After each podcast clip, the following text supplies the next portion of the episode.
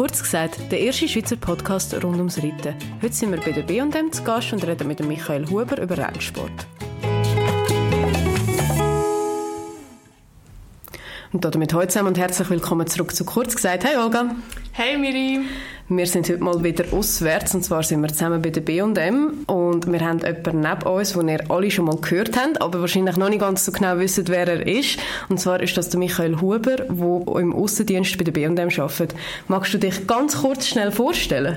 Ja, hallo zusammen, schön sind ihr da heute in der B&M. Mein Name ist Michael Huber, ich bin seit drei Jahren bei der B&M ähm, im Außendienst tätig für äh, Zentralschweiz, Wallis und das Tessin. Ja, Jetzt hast du das Wichtigste vergessen.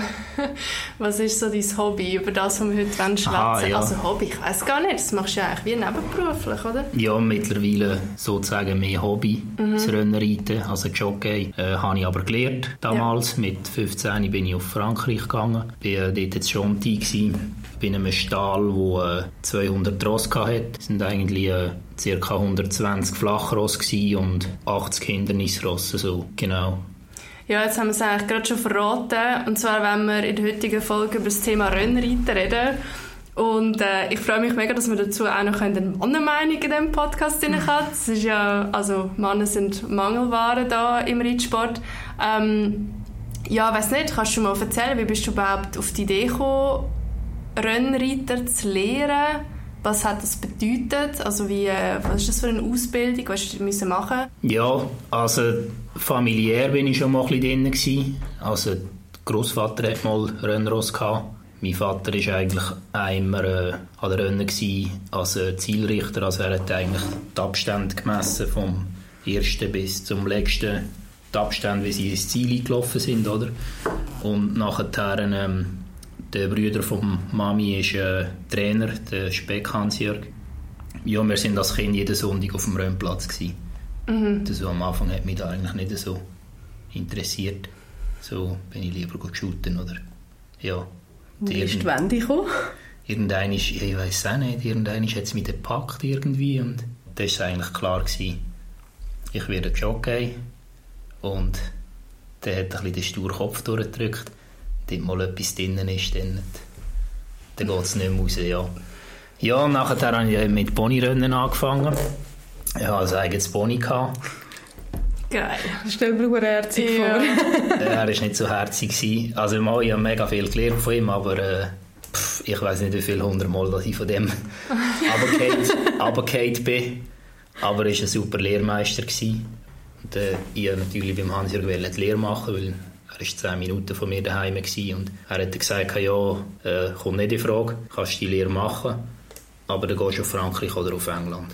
Mhm. Und das war eigentlich so ein bisschen Frankreich relativ schnell äh, so ein bisschen Favorit gewesen. Ja, und dann haben, haben wir uns dann dort hast du müssen bewerben, in dem Sinn, in einem Internat und Aufnahmewochen machen. Und dann, ja, dann bist du dort gekommen und hast geritten. Mhm. Und Sport hast gemacht, viel schulische Prüfungen und dann nach einer Woche dann haben sie dann schon mal gesagt, du bist gut, den nehmen wir nicht. Krass. Ja, es tut mich jetzt auch gerade extrem krass, dass sie so selektiv sind. Ich hätte jetzt fast behauptet, das ist bei uns wahrscheinlich ein bisschen weniger in unseren Sportarten, so in den breiten Sportarten Dressur springen.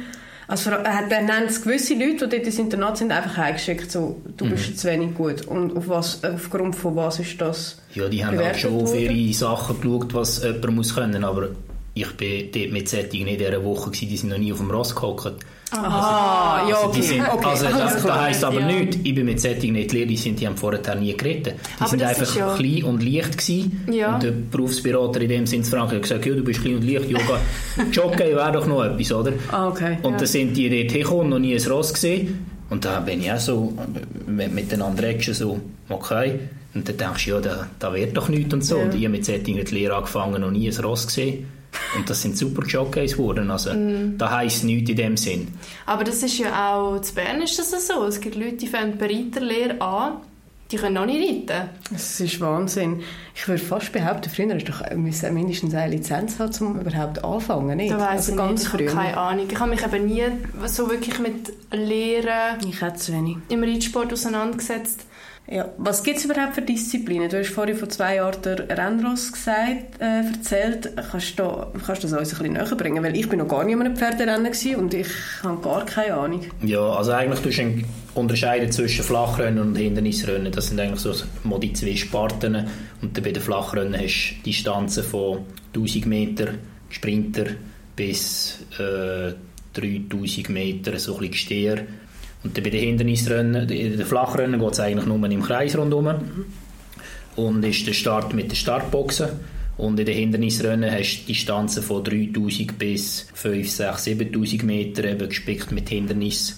Verschiedene, dann hast du Hürdenrennen, wo es nur Hürden hat. Und dann halt Jagdrennen mit den grünen Sprüngen. Äh, Hecken, Wassergräben, äh, Hürden, Ochser und so Zeug. Und dann hast du noch Gross, Kreuz und Quer, Baumstämme, feste Sprünge auf-Absprünge. Ja, das sind so eigentlich die Disziplinen, die du hast. Was reitest du am liebsten? Ja, bei mir war es eigentlich ein bisschen gäh wegen dem Gewicht, weil in den Flachrennen ist das Gewicht tiefer. Also das tiefste Gewicht ist 52 Kilo, das ein Reiter muss können. Oder ja gut, so, schlimm, so schlimm ist es eigentlich nicht. Das wäre ziemlich ich. geht ja. Grössenordnung bis zu so 60, 62 Kilo plus minus. Mhm. Und in den Hindernisrennen ist das tiefste bei uns in der Schweiz 62 Kilo und geht dann nicht darauf. Ja. Und ich habe die Lehre angefangen mit 15 und bin 45 Kilo gewesen. Und ein Jahr später äh, bin ich ein gewachsen, 10 Kilo zugenommen und dann ist der Töff eigentlich schon gelaufen.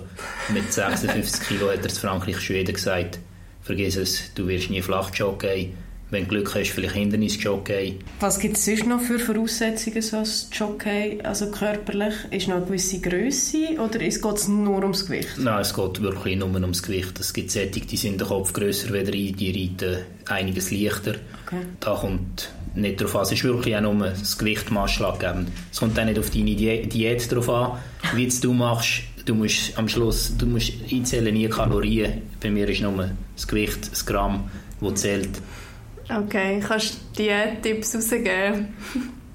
Ich weiß nicht, ob die so gesund sind, aber ja. Nein, sie sind überhaupt nicht. Wir können es vielleicht dann zensieren, aber ja, ja. bitte. Ich, denke, ich Was denke ist schon nicht... Äh, spannend. Also er hat es mir das letzte Mal ein bisschen erzählt und das ist schon crazy, ja. was du machst. Also dieses Jahr habe ich es, sage jetzt mal, für meine Verhältnisse seriös gemacht. Da habe ich 10 Kilo in einem Monat abgebracht. Und hm. ich mache es hauptsächlich mit Sport. Also ich gehe einfach go, go säckeln, warm angelegt und arbeite viel mit Wasserverlust eigentlich. Was ich glaube, etwas Ungesündeste ist, was man machen kann, oder? Irgend, irgendein höre ich dann sowieso auch aufessen, weil es einfach nicht drin liegt. Und äh, ganz am Schluss, also ich habe eine Sauna daheim, den Rest mache ich dann nicht weißt, Ich stelle mir jetzt das so kompliziert vor für deinen Körper. Ich, also ich gehe schwer davon ah. aus, das ist anstrengend, wenn du das machst, oder? Ja, muss schon ein bisschen. Also schon, oder? Ich kann mir nicht vorstellen, dass du nur drauf sitzt und ein bisschen die Umwelt begutachtest. Also ist das für den Körper anstrengend und was du vorher machst, ist eigentlich jegliche Energie aus dem Körper rausreißen. Genau. Wie überlebt man so etwas? Ja, das Adrenalin. Das Adrenalin, das du im Rennen hast, da, also ich sage immer, ich reite viel mit Adrenalin. Wahnsinn. Mhm. Und wie viel trainierst du mit dem Ross zusammen? Wenn ihr da wirklich wissen. also vorher war ich ja jeden Tag auf dem Ross, gewesen, wo, ich, äh, wo es mir mein Beruf war, habe ich ja den Ross jeden Tag trainiert. Mhm. Also ich habe die trainiert, die ich im Rennen geritten habe. Ich habe aber andere trainiert, die ich im Rennen nicht geritten habe. Und da bin ich ja logischerweise jeden Tag auf dem Ross gewesen. Jetzt mittlerweile vielleicht ein oder zweimal pro Woche. Okay. Wo ich auf dem Ross bin. Also wirklich eigentlich nicht viel.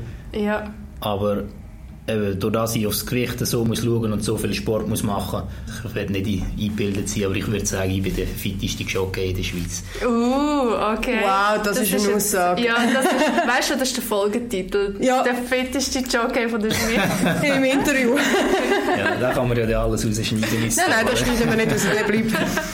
Ja. Aber wie sieht denn ein Trainingsplan von einem Pferd aus? Also ich gehe schwer davon aus, dass das Pferd wird auch mehr bewegt, nur die zweimal, wo du drauf sitzt, oder? Genau, klar. Also die Trainer sind jeden Tag sind die eigentlich geritten oder trainiert. Da macht natürlich jeder Trainer ein bisschen anders, hat seine Philosophie. Einer macht ein bisschen mehr so, einer mehr ein bisschen so. Aber grundsätzlich kommt es schon mal ein bisschen darauf an, ja, äh, ist das Flachross oder das Hindernisross? Und Flachross tut man ein bisschen eher auf kürzere Distanzen trainieren und ein bisschen auf die Spritzigkeit, weil es halt ein bisschen mehr Tempo und Schnelligkeit brauchen.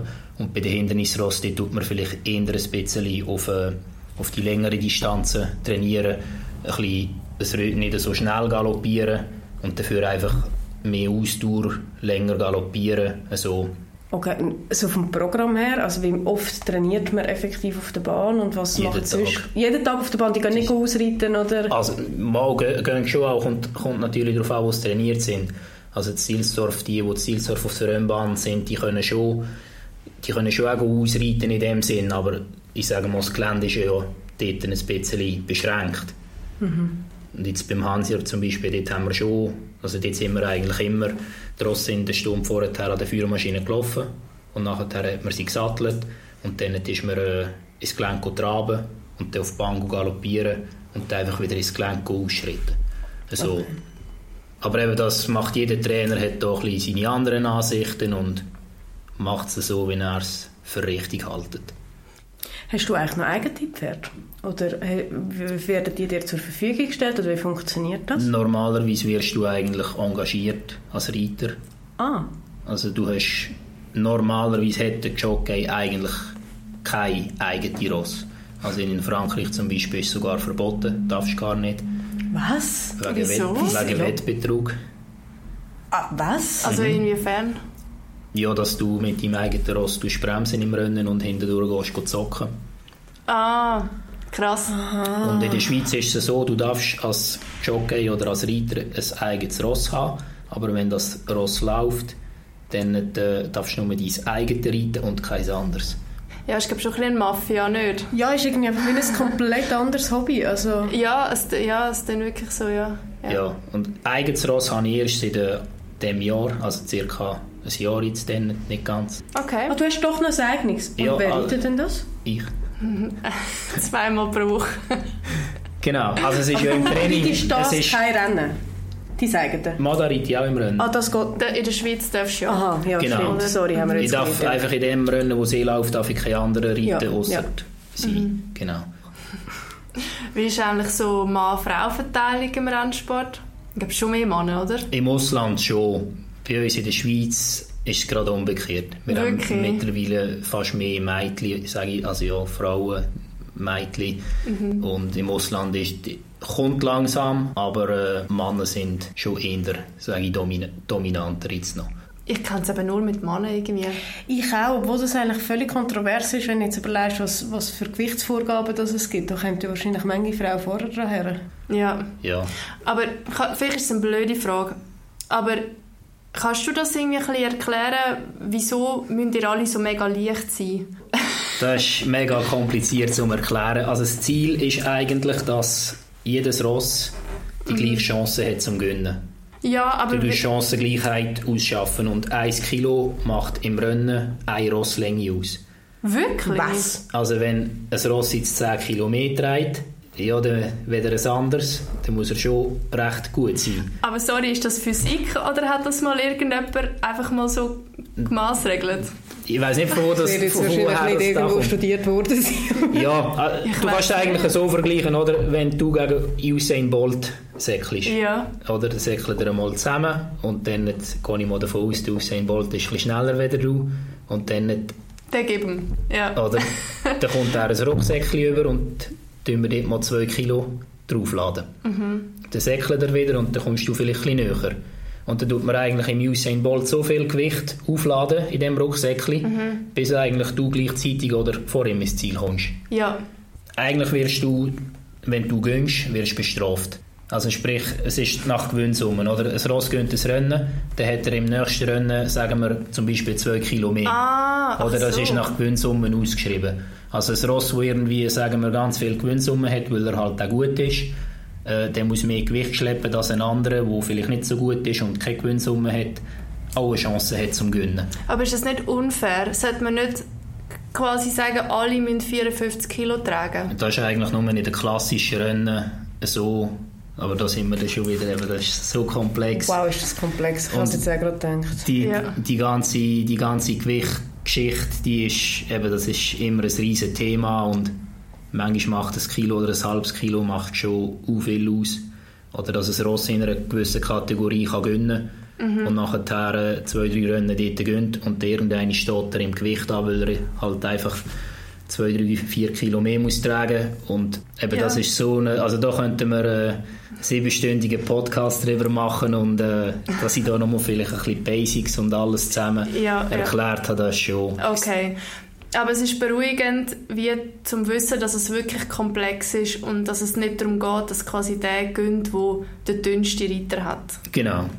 Okay, ja, dann sehe ich. Ja, gell, so Reitergewicht, das ist ja eh so das äh, SVP, hat doch da auch... Mhm. Mit diesen 10 Prozent, oder? Mhm, mhm.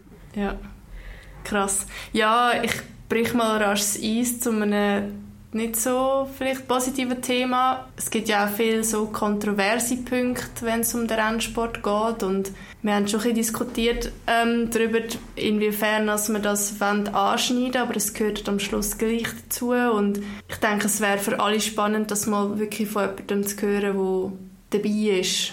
Was sagst du zu diesen Vorwürfen, also zu, zu diesen klassischen, mit denen bist du sicher auch schon konfrontiert worden? Irgendwie zu früh anreiten, was, was haben wir da noch? Ja, der Verschleiß, dass halt Ross mit sieben eigentlich kannst, also Platz sind, die du nicht mehr kannst brauchen kannst. Es gibt ja ziemlich ja, heftige Vorwürfe. Also was mir noch zu Sinn kommt, sind einfach die häufigen Sehnenschäden die sie haben und ja, so ein bisschen das. Magengeschwür haben wir gelernt. Äh, ah ja. Wie viel? 98% von der Rennen ja. haben Magengeschwür, habe ich gelernt. 8 von 10 Rosta, das ist effektiv äh, das ist eine Studie, die nicht lügt.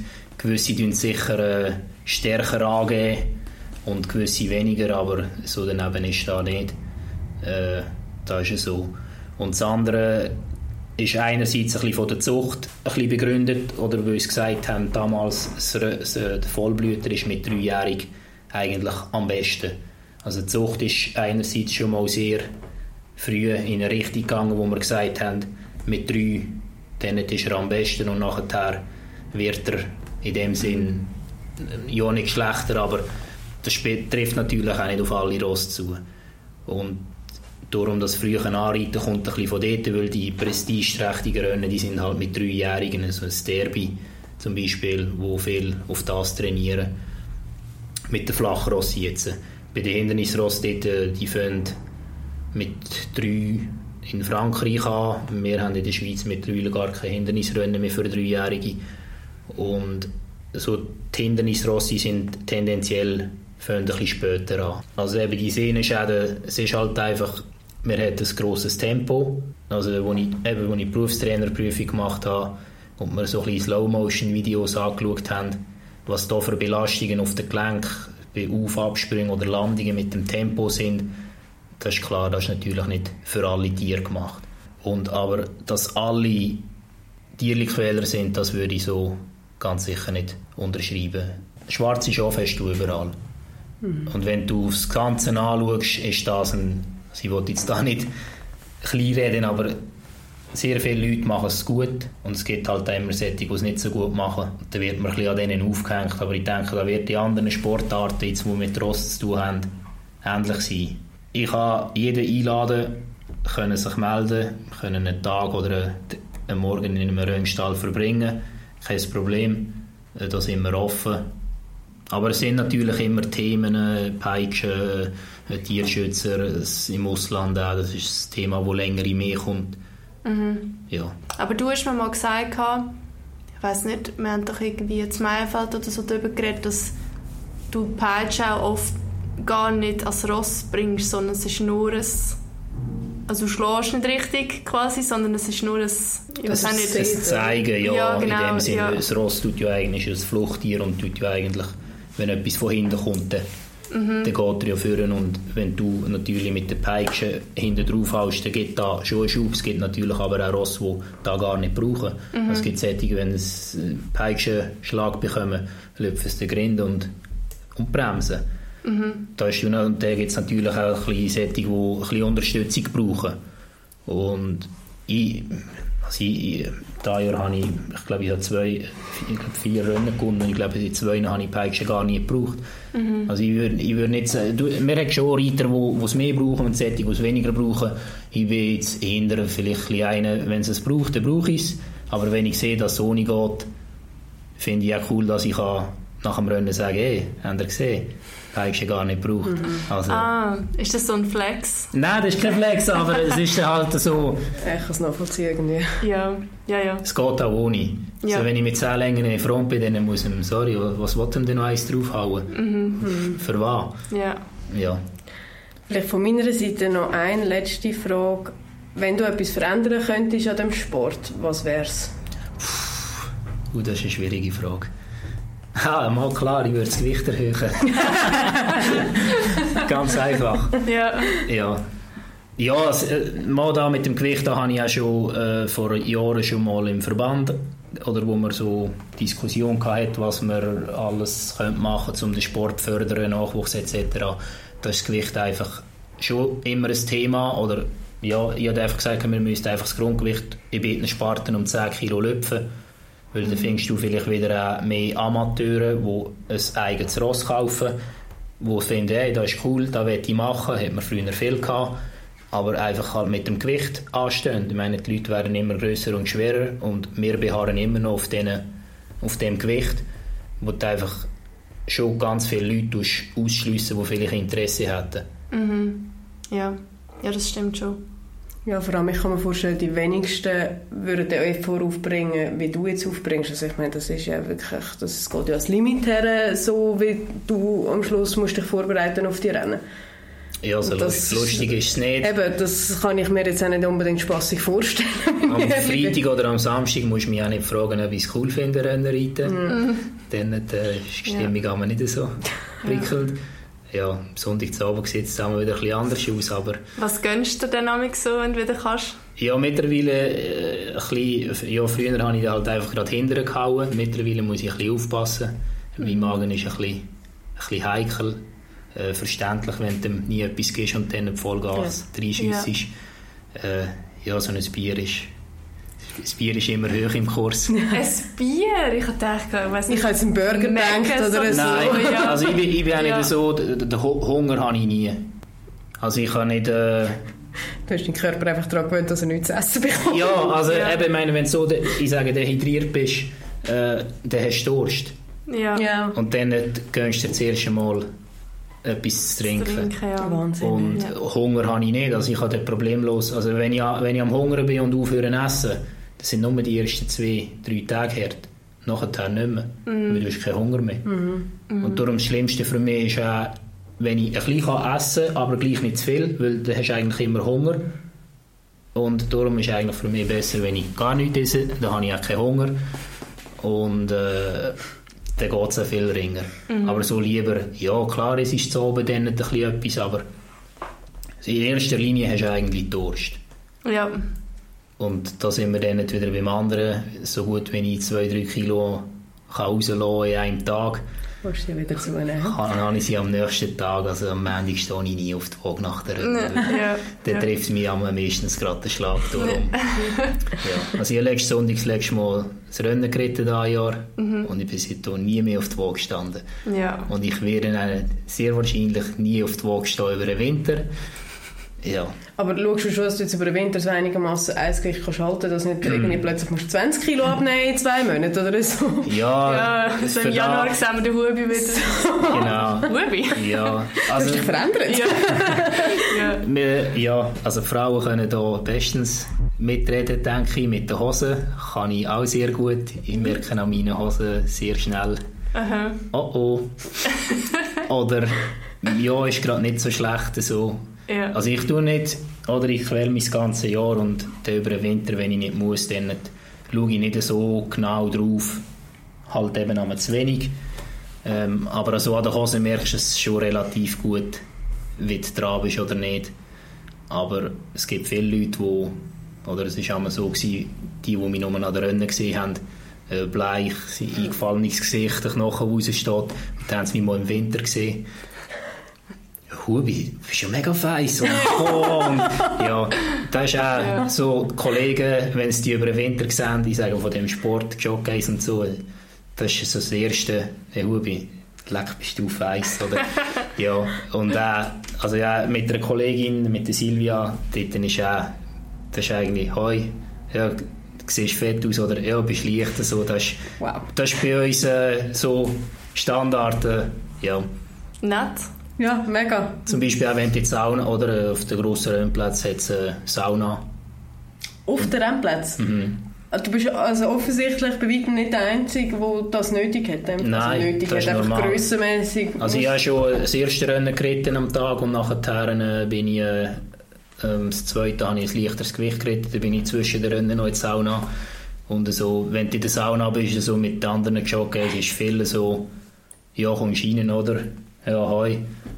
Ja, und wie viel musst du noch und so. Was war denn so dein grösster Erfolg? Gewesen? Oder so das grösste Rennen, das du gewonnen hast? Ja, in der Schweiz ja, haben wir nicht so viele, gro- also ja, nicht so viele grosse Rennen. Äh, das grosse Cross von Meienfeld letztes Jahr sicher mit dem Baraka dort. Äh, GP Kanton Graubünden auch zu Meienfeld damals mit dem Bagmati, das war glaube ich 2014. Gewesen. Ja, das sind sicher die zwei grössten in der Schweiz. Ähm, das Badenia Jagdrennen zu Mannheim vor, das war im 15. Gewesen.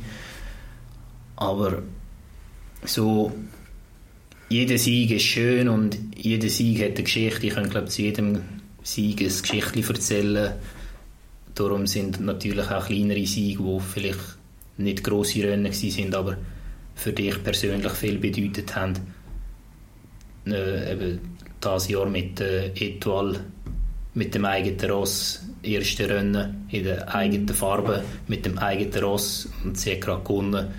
Das war natürlich mega. Gewesen. Ja. Aber es hat auch andere Geschichten gegeben, wo, wo ich das Ross einfach nicht reiten wollte, weil ich nicht wirklich daran geglaubt habe, dass sie eine Chance hat und ich irgendwie die ganze Woche bemüht war, einen anderen Reiter für das Ross zu finden.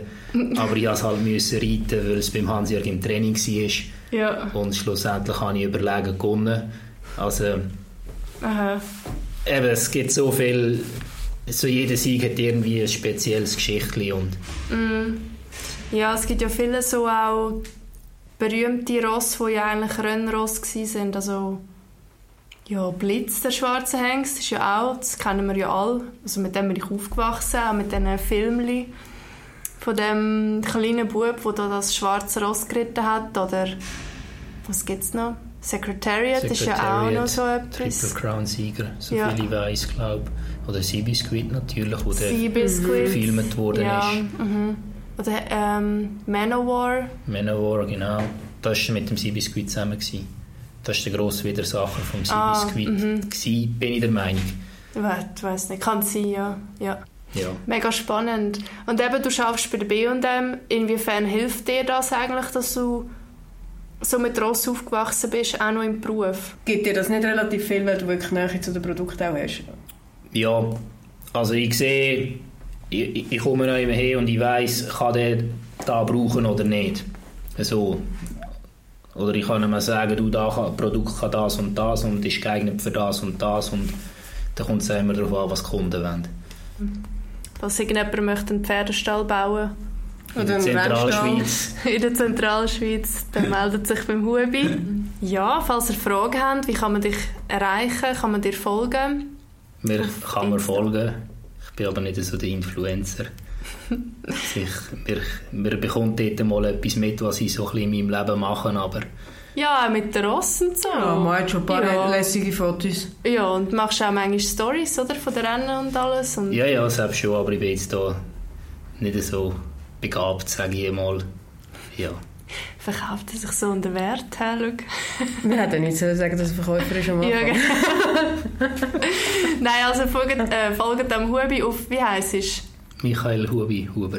Also Super. wir sagen auch alle Hubi. Wir sagen niemand den Vornamen. Wir tun sicher das Profil teilen, wenn wir den Podcast Genau, ja. verladen. Genau. Ähm, ja, dann danke vielmals fürs Zuhören. Dir, Hubi, danke vielmals, dass wir haben dürfen mit dir reden Das war ja für mich mega spannend. Gewesen. Ja. Wir haben zum Einfeld ja schon mal ein bisschen Gelegenheit gehabt, aber äh, es ist jetzt noch mal ein bisschen tiefer gegangen. Und ja, dann würde ich sagen, gebt uns noch eine Bewertung auf Spotify und dann bis zum nächsten Mal. Danke vielmals von meiner Seite und bis zum nächsten Mal. Tschüss zusammen.